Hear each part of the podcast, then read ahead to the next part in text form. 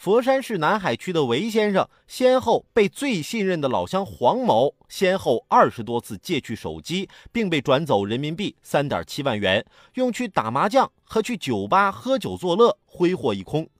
民警经过缜密侦查，将其抓获归案。目前，嫌疑人黄某涉嫌盗窃罪已经被刑事拘留，案件也正在进一步审理当中。这老乡坑老乡，两眼泪汪汪啊！你用人手机转账，你以为谁发现不了呢？信任啊，就像是一张纸，皱了，即使你把它抚平，也恢复不了原样了。有时候啊，平时就不是很熟的朋友或同事向你借东西，你又抹不开面子，不好意思不借，那怎么办呢？我就有个我平时挺讨厌的同事，他出去玩要跟我借单反，我说我单反坏了不行。之后他又问我借卡片机，我也说坏了。